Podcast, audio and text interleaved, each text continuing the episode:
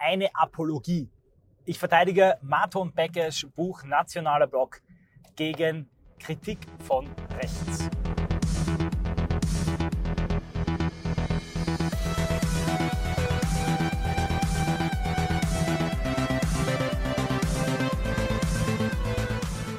Leute, liebe Grüße aus Österreich, aus Wien. Herzlich willkommen bei einer Audioanalyse. In der heutigen gehe ich auf das Buch Ein nationaler Blog von Martin Bekesch, begleitend zu meiner Intensivrezension mit zahlreichen Zitatangaben, die ihr als Video findet auf meinem Rumble-Kanal. Da findet ihr übrigens alle meine Videos auch seit einiger Zeit. Begleitend zu diesem Video möchte ich jetzt auf zwei kritische Artikel eingehen, die geschrieben wurden zum Buch von Martin Beckisch. Gleich vorweg, keine ad hominem Kritik. Ich möchte ad rem zur Sache kritisieren und ich finde es wichtig und gut, dass im rechten Lager solche Debatten entstehen und dass auch rechte Theorien und rechte Thesen, auch wenn ich sie selber vertrete, äh, kritisiert werden. Denn wir dürfen die Kritik am eigenen Lager nicht seinen Gegnern und Tonfeinden überlassen.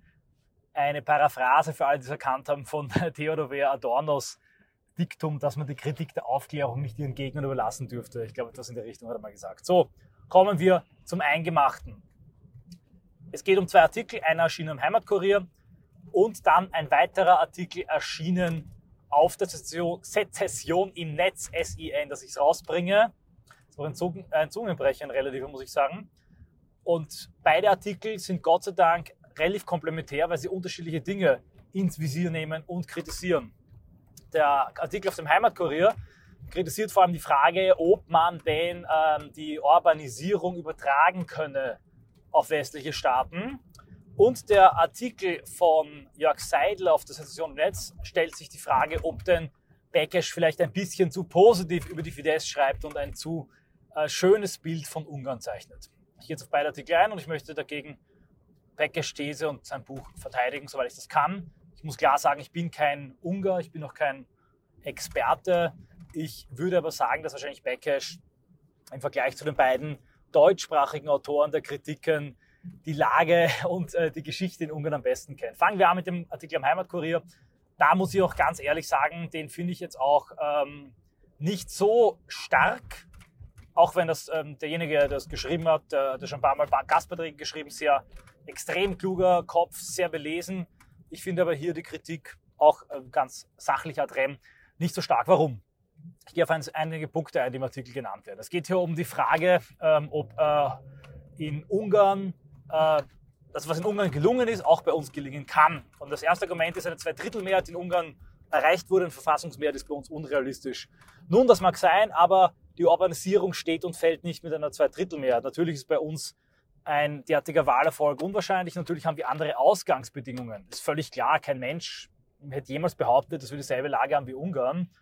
Und die postsowjetischen Staaten haben natürlich eine bessere Ausgangsbedingung. Erstens, die Bevölkerung ist weniger entnationalisiert und denaturiert. Zweitens, äh, sie sind postkommunistisch und damit stehen Linke schon ein bisschen schlechter da und Patriotismus und Nationalismus sind auch auf eine gewisse Art und Weise demokratisch mit dem äh, modernen, demokratisch-liberalen Zeitgeist legitimiert. Also ein gewisser Antikommunismus ist dort auch gesellschaftsfähig.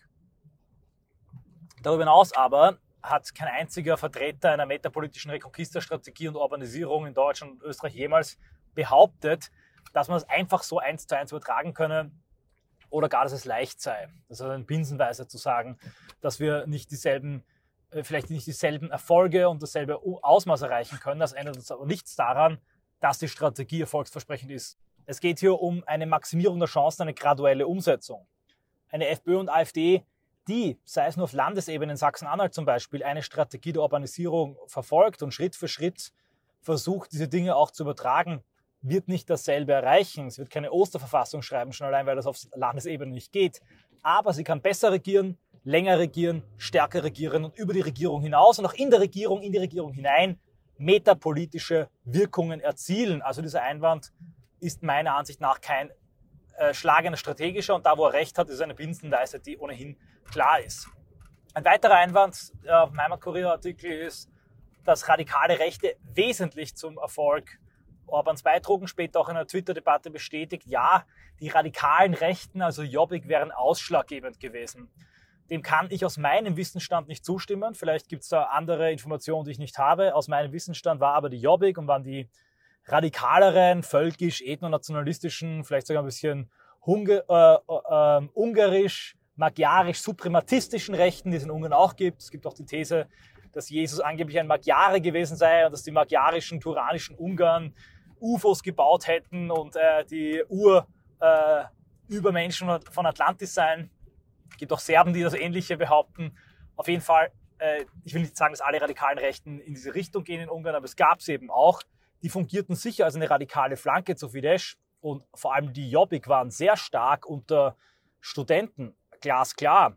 Und die ungarische Garde, die Demos veranstaltet hat, hat Ungarn auch stark geprägt. Nur in dieser Phase 2002 bis 2010 hat Orban es eben geschafft, den Patriotismus mehrheitsfähig zu machen, gesellschaftsfähig zu machen.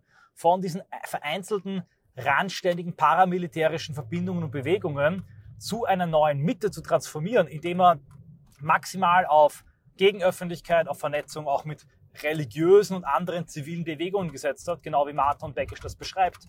Und das war ausschlaggebend und wesentlich. Und nicht, dass es auch eine radikale Flanke und radikale Bewegungen gab.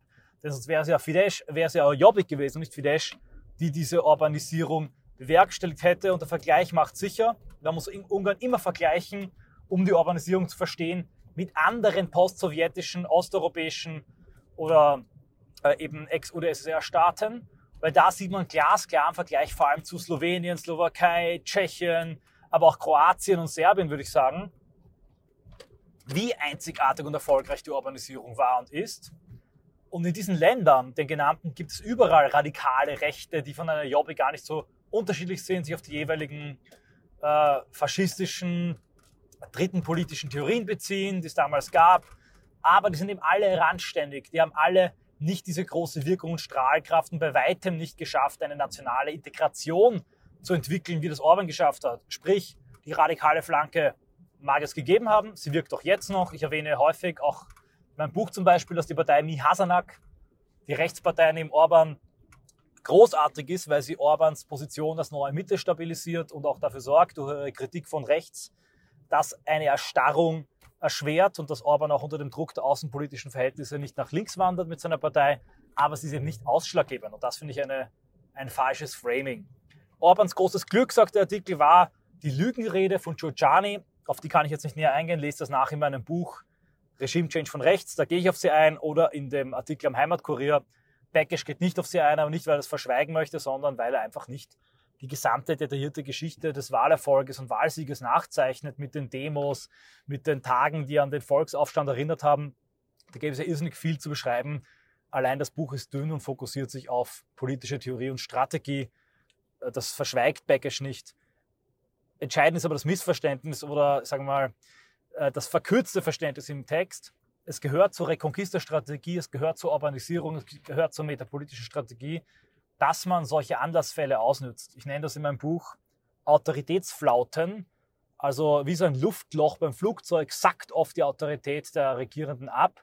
Warum? Wegen einer Wirtschaftskrise, wegen eines Migrantenverbrechens oder Anschlags in Westeuropa, wegen eines Korruptions- oder Sexskandals, weil der Chef der gegnerischen Partei betrunken im Auto gefahren ist.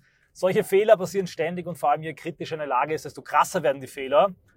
Schauen wir uns allein an, was in Deutschland geschehen ist. Nord Stream als ein Skandal. Cum-Ex mit Scholz in Österreich, der Bürgersager von Nehammer. Aber solche Fehler kann man nur dann sinnvoll und sinnhaft ausnutzen, wenn man das Potenzial aufgebaut hat, und zwar nicht nur in der Partei, das wäre Parlamentspatriotismus, sondern auch im Bereich der Bewegung, der Gegenöffentlichkeit, der Gegenkultur und der Theoriebildung.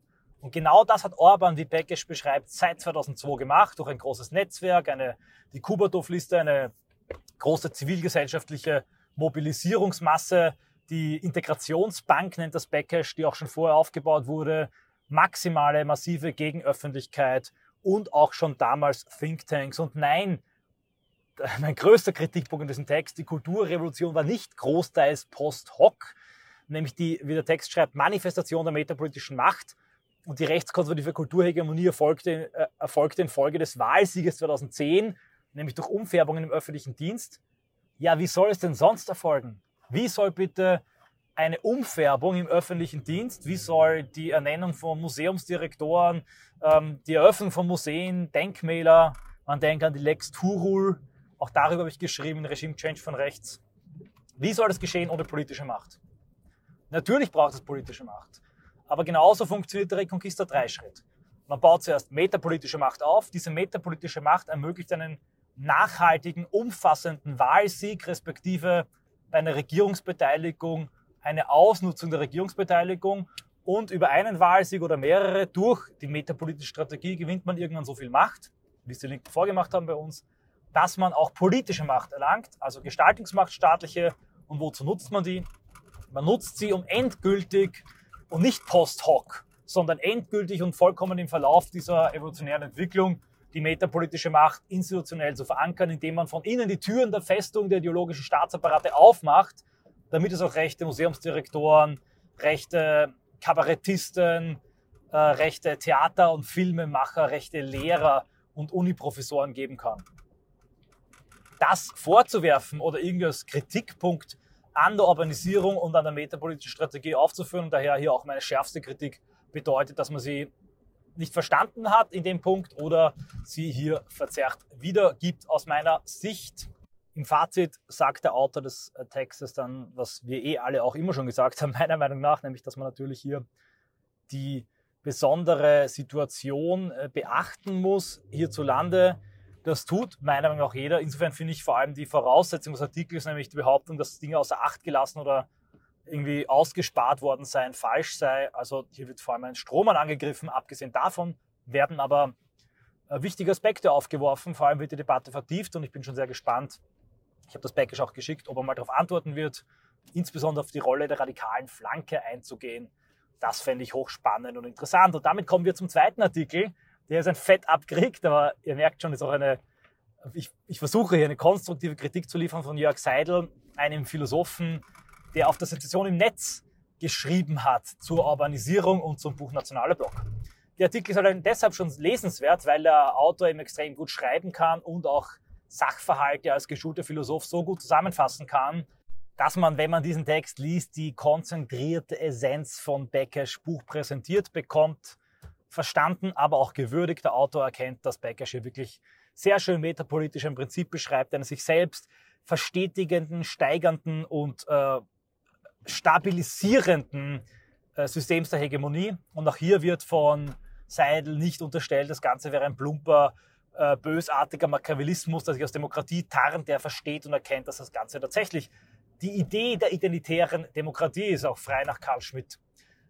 Bis dahin schreibt äh, Seidel, ist das Buch jeden Cent wert. Ich finde insgesamt, dass es jeden Cent wert ist, vor allem weil es mit 16 Euro jetzt auch nicht äh, mega teuer ist sage ich als ein leidgeprüfter Philosoph, der äh, für die Gesamtausgabe von Martin Heidegger ein paar tausend Euro löhnen müsste.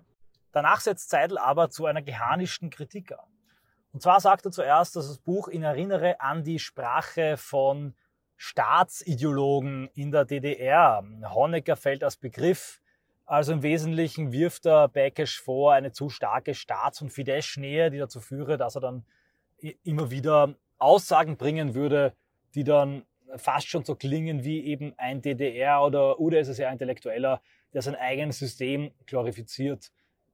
Das habe ich so überhaupt nicht empfunden. Muss ich ganz ehrlich sagen, auf mich wirkte das eigentlich recht nüchtern und keinster Weise hat für mich Bekesch Ungarn als ein konservativ-patriotisches Paradies dargestellt, in dem Milch und Honig fließen, in dem alles so großartig ist.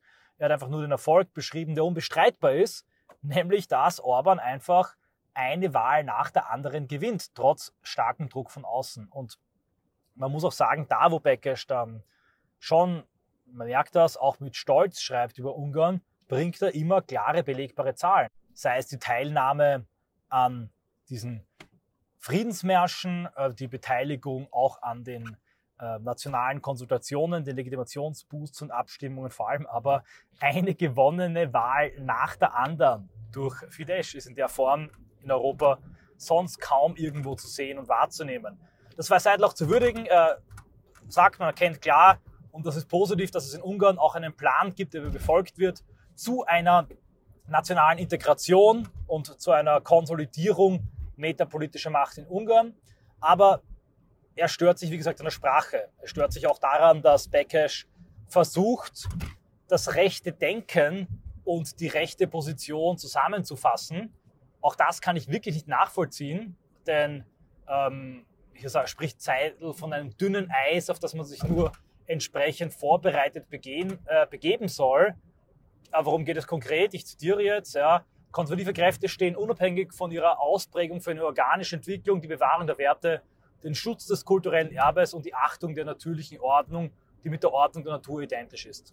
Das ist Beckisch Minimaldefinition, echt der kleinste gemeinsame Nenner des Konservativismus. Er bezieht sich auf die These von Goodhart, Somewheres and Anywheres und ich sage mal offener, ja, zurückhaltender und basaler kann man doch Konservativismus nicht definieren. Also ich würde ja verstehen, eine Kritik, wenn jetzt ähm, Bekesh irgendein so ungarischer Schamane wäre, der ein bisschen in Anlehnung an Dugin schreiben würde von der magianischen, turanischen Sendung oder Angelopolis und die Titanen von Kybele bis Hephaistos, die wiederkehren etc. Ich will mich über Dugin nicht lustig machen. Ich finde ihn einen faszinierenden Denker, höre ich meine Audioanalyse zu ihm an. Ich sage nur, ich verstehe, wenn Leute sagen, Dugin ist mir ein bisschen zu russisch und zu verstiegen und zu esoterisch. Aber Bekesh, was ihr hier beschreibt, ist wirklich so äh, der kleinste gemeinsame Nenner des rechten Lagers. Ich hätte eher erwartet, dass hier Leute sagen, er wäre da nicht visionär und nicht radikal und nicht kantig genug. Aber gut, auch das ähm, sagt äh, äh, Seidel, ist ihm zu teleologisch, ein zu teleologisches Moment, eine hegelianische äh, Geschichtsnotwendigkeit. Aber ich muss nochmal sagen, ich habe das Buch gelesen, gründlich gelesen. Das habe ich nirgendwo gelesen. Mir kommt vor, dass Beckesch eher versucht, dieses rechte, konkrete Ordnungsdenken zu verteidigen gegen ähm, die großen Entwürfe. Ja, im Gegenteil, man könnte ihm sogar dann vorwerfen und die Frage stellen, wo denn sein großer geopolitischer Entwurf ist. Also zur Multipolarität wird wenig gesagt, man bezieht sich positiv auf Joram Hassoni, aber das hat natürlich den Grund, dass Backash eben hier sich auf ein ganz spezifisches Thema kurz fokussiert. Wenn man seine anderen Schriften ansieht, dann merkt man, dass er sich auch in der Geopolitik sehr, sehr gut auskennt, gut verortet und damit auch Orban folgt. Dem Unterschied zum Based Poland, also Polen gibt es ja ähnliche rechte Strömungen, eben auch geopolitisch europäisch denkt und richtig liegt. Auch das ist ein einzigartiges Kriterium, das Ungarn ganz besonders auszeichnet. Nun kommen wir aber zu zwei wesentlichen äh, Kritikpunkten von Seidel. Wie gesagt, er kritisiert nicht die strategische Übertragbarkeit nicht so stark, sondern eher die Frage, ob äh, dass auch wirklich diese nationale Integration und die konsensuale Hegemonie besteht. Die Kritikpunkte finde ich aber relativ unfair. Ich zitiere von Seidel jetzt, nicht von Beckesch. Auf der Straße lacht man über diese Aktionen, stöhnt man, wenn man von Soros-Plan hört, würde man erschöpft abwinken, lese man ihnen diese Passagen vor. Er meint also, die Ungarn, der normale Ungar mit seinen praktischen Problemen, den geht es auf die Nerven, der will nichts wissen von nationalen Konsultationen, der will nichts wissen von diesen, äh, von diesen Massendemos und im Wesentlichen, das ist ein bisschen das Slang und Duktus von Seidel, ist das so wie halt diese, dieser Staatskult in der DDR, der den meisten DDR-Bürgern auch auf die Nerven ging. Aber da muss ich jetzt mal was sagen. Jede Form von Identitätspolitik, jede Form von Staatskultur geht den Menschen, einem gerüttelten Maß an Menschen immer auf die Nerven. Es gibt einen kleinen ideologischen Kern, dem das gefällt, aber ich kann dir sagen, schon im Mittelalter äh, kann ich euch sagen, pardon, ich will äh, Sie, liebe Zuhörer, nicht duzen, was der Herald, der vom König erzählt hat, oder die große Prozession und Feierlichkeit zum König, haben die Leute halt mitgefeiert, aber es gab auch damals schon Leute, die gesagt haben, na, die da oben, die Großkopferten. Also, worum geht's jetzt? Will man jetzt haben, dass das gesamte Volk ein einheitlicher, enthusiastisch äh, euphorisierter Korpus wird? Nein. Gerade die Tatsache, dass Ungarn so denken können, abwinken können, aber dennoch nach wie vor mehrheitlich Orban wählen, dass dennoch nach wie vor in Ungarn, das kann keiner, äh, glaube ich, bestreiten, sich der Antipatriot und Globalist rechtfertigen muss. Das zeigt ja auch, dass nach wie vor es sich bei dem nationalen Block um ein realpolitisches Maximum handelt, das eben in einem EU-Europa, in einem liberalen, hedonistischen Zeitgeist das Maximum an nationalem Konsens bei dem Maximum an liberaler persönlicher Freiheit sicherstellt. Man weiß jetzt nicht genau, worauf Seidel hier hinaus will. Wir haben, dass Ungarn ein totaler, totalitärer Staat wird, wo das gesamte Volk begeistert mitgerissen wird? Oder ist ihm bereits diese Form von Mobilisierung und von staatlicher Identitätspolitik zu viel? Ich weiß es nicht. Ich kann nur eines sagen. Mir ist es lieber. Ich habe einen Staat, der mich vor Soros-Kampagnen warnt, der Kampagnen für das Leben, das ungeborene Leben macht, der äh, Kampagnen macht für die eigene nationale Identität und Friedensmärsche macht und dabei halt von ein paar Leuten, insbesondere den hippen Jugendlichen oder unpolitischen Typen verlacht wird als ein Staat, der mich jeden Tag mit einer anti-weißen Black Lives Matter Multikulti Globo Homo Kampagne zumüllt. Also ich finde, das ist eine Kritik auf sehr hohem Niveau und vor allem vermisse ich an der Stelle die konstruktive Kritik. Was sollte denn Orban, was sollte die Fidesz genau anders machen? Auch der nächste Punkt ist für mich eher keine Kritik, sondern eher eine Art ähm, ja, Gratulation, eine Art Bestätigung von Orban. Ich zitiere erneut Seidel. Der Erfolg des Fidesz ist nicht nur ein metapolitischer, sondern ganz wesentlich auch eines an der Oberfläche nicht sichtbaren gigantischen Netzwerkes. Steckt man einmal in diesen Kanälen drin, dann fällt es schwer, die eigentliche Botschaft der Volksabstimmungen, nationalen Konsultationen zu erfassen. Natürlich gibt es einen Filz. Natürlich gibt es die Push der Barone. Natürlich gibt es wie in jedem System das eiserne Gesetz der Oligarchie. Es gibt das äh, morsche Gesetz der Korruption. All das ist eine Conditio humana. Und dass Orban geschickt genug ist, auch genau das System zu bedienen, auch äh, im geschickten Schacher mit der Europäischen Union, mit Geldern, die von dort kommen, in einer geschickten geopolitischen Verankerung, vielleicht sogar mit Netanyahu, die Stabilität für Ungarn zu erkaufen, die Stabilität nach innen, wo es notwendig ist zu erkaufen, dass er so lange regieren kann und in Ungarn langfristig nachhaltig auch die Ideen transformieren kann, spricht er für ihn. Orban ist eben auch ein Pragmatiker und kein äh, äh, verträumter, verkopfter Ideologe und Elfenbeintürmer. Und tatsächlich hat Orban das selber mal geschrieben in einem sehr guten Text. Ich ähm, verlinke ihn wahrscheinlich in der Beschreibung oder sucht ihn sonst. Da gibt Orban zehn Ratschläge für rechte Politik und rechte Politik in Europa. Und ein wichtiger von ihm ist, man kann die beste Ideen haben, die, besten, die beste Kulturpolitik, die beste Metapolitik, von der können die Leute aber nicht abbeißen. Man braucht immer auch eine gute Wirtschaftspolitik. Es muss den Leuten gut gehen, es muss eine Stabilität da sein. Und da ist Orban ein Realist und Pragmatiker. Und erneut frage ich mich, was soll denn Orban sonst machen? Soll er die Conditio Humana ändern? Soll er in Ungarn als einzigen Land der Welt, noch dazu diesen breiten Graben postsowjetisch, Korruption ein für alle Mal abschaffen, den Filz verändern, den Parlamentarismus, den Nihilismus, äh, das eiserne Gesetz der Oligarchie überwinden? Ich meine, ich frage mich halt ganz genau, was man konkret jetzt äh, von Orban verlangen würde, dass er es anders macht. Vielleicht tue ich dem Text da Unrecht, aber ich habe in der Lektüre keinen konkreten Vorschlag, keine konkrete konstruktive Kritik an Orban gelesen, äh, was er hätte anders machen können, was er verbessern könnte. Und wenn Seidel schreibt, Orbans Erfolg, ob man das nun hören will oder nicht, beruht eben auch auf einem planmäßig verwirklichten Verfilzungsprozess, auf der cleveren politischen Nutzung der Migrationskrise unter Anführungszeichen, ähm, dann muss ich ganz ehrlich sagen, dann verstehe ich auch nicht, inwiefern das eine Kritik sein soll. Verfilzung, okay, ein negativer Begriff, aber man muss eben auch dieses Lavieren, dieses parteipolitische Arbeiten können in dem System, in dem man sich befindet, außer man verlangt von Orban eine geistig-kulturelle Bewusstseinsrevolution in äh, die 100 äh, Jahre Politik und Ideengeschichte mal eben rückgängig macht. Und zweiter Punkt, ich verstehe nicht, warum Migrationskrise unter Anführungszeichen steht. Also ich finde, dass es durchaus eine Migrationskrise gab, äh, außer ähm, Seidel meint, dass, jetzt, dass der Begriff das Ganze sogar noch verharmlost. Also es gab eine Migrationskrise. Und bitte, was soll Orban eingezwängt zwischen Migrantenströmen aus dem Südosten und einer Will willkommenssüchtigen, migrationsbesoffenen EU anders machen, als genau das, was er getan hat. Auch hier vermisse ich ein konkretes Umgehen. Und zu sagen, dass Orban wie clever die Migrationskrise ausgenutzt hat, diese Formulierung, muss ich ehrlich sagen, bei allem Respekt für den Autor, gefällt mir überhaupt nicht, weil sie klingt schon fast ähm, in meinen Ohren nach diesem linken Duktus, dass man hier Probleme äh, äh, untunlich aufbauscht und die Migrationsfrage ausnutzen würde zum eigenen Machterhalt. Also die Vorwürfe, die an Rechte gemacht werden, die negieren, dass wir ein gigantisches Problem haben. Und auch im Text wird eben meiner Meinung nach unter den Tisch gekehrt, dass Orban damit sehr gut umgegangen ist. Aber der Autor der Kritik empfiehlt das Buch uneingeschränkt dem schließe ich mich an. Auch hier finde ich die Kritik spannend, legitim, auch wenn ich hier in den Punkt nicht zustimme und möchte meine Audioanalyse folgendermaßen zusammenfassen. Kritik an allen Strategien ist notwendig und richtig. Kritik an der Theoriebildung im Bereich der Strategie kann nur gut sein, denn hier gibt es klare logische Kriterien, anhand derer man die Kritik bewerten kann. Eine ästhetische Kritik beim Roman, naja, Geschmäcker und Ohrfeigen sind verschieden. Eine strategische Kritik, die sagt, das und das ist ein Irrweg, das und das kann nicht funktionieren, das und das hat da und dort nicht funktioniert, das kann nur zum Nachdenken anregen und am Ende, am Ende der Debatte mendelt sich dann ein besseres, klareres Konzept heraus. Ich habe explizit dazu aufgefordert, am Ende des Buches von Regime Change von rechts zu kritisieren. Die Kritik war nicht rhetorisch, also das war nicht rhetorisch gemeint, die Aufforderung zur Kritik. Ich bin auch schon gespannt auf weitere äh, kritische Anmerkungen zur rechten Theoriebildung und zum rechten Gramscianismus. Zwei entscheidende Punkte aber und Wegweiser für die Theoriebildung, auch am Beispiel von Orban.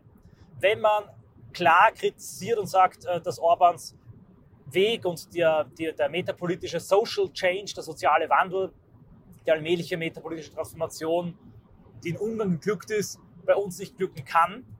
Da muss man sagen, warum. Da muss man sagen, ob es Möglichkeiten gibt, sie doch umzusetzen und die Wahrscheinlichkeit zu steigern, dass sie hier bei uns glücken kann. Und wenn man davon ausgeht, nein, es gibt keine Möglichkeiten, diese Wahrscheinlichkeit zu erhöhen, es gibt keinerlei Aussichten und Chancen, sie oder etwas Ähnliches umzusetzen, dann sollte man mit einer alternativen Strategie aufwarten, die unser rechtes Hauptziel, Erhalt der ethnokulturellen Identität, anderweitig mit einer höheren Erfolgschance sicherstellt. Das vermisse ich zum Beispiel auch in dem Text am Heimatkurier, wenngleich der ja auch die Urbanisierung nicht radikal verwirft. Und wenn man sagt, dass Orbans Strategie zwar an sich stimmt, dass aber er seine Ziele nicht klar umgesetzt hat, auch zum Beispiel wie am Heimatkurier im Bereich der Politik rund um mobile ethnische Minderheiten, dann sollte man ebenso klar formulieren, was Orban konkret hätte anders machen sollen und was er falsch gemacht hat. Nur so kann man aus dieser Kritik dann nämlich lernen. In dem Sinne freue ich mich auf weitere kritische Einschaltungen. Danke euch fürs Zuhören und fordere euch dazu auf, sowohl den Heimatkurier zu lesen als auch zu abonnieren, als auch die Sezession im Netz zu lesen und natürlich die Printausgabe Sezession Druck zu abonnieren und euch beim Jung Europa Verlag von Marco Matt und Beckesch nationaler Blog zu holen.